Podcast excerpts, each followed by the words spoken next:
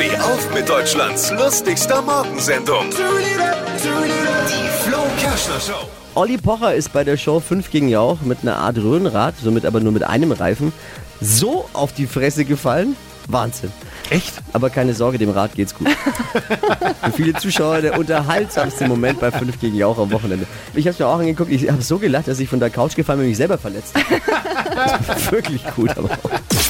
Alle Gags von Flo Kerschner in einem Podcast. Jetzt neu, bereit zum Nachhören. Flo's Gags des Tages. Klick Hitradio N1.de.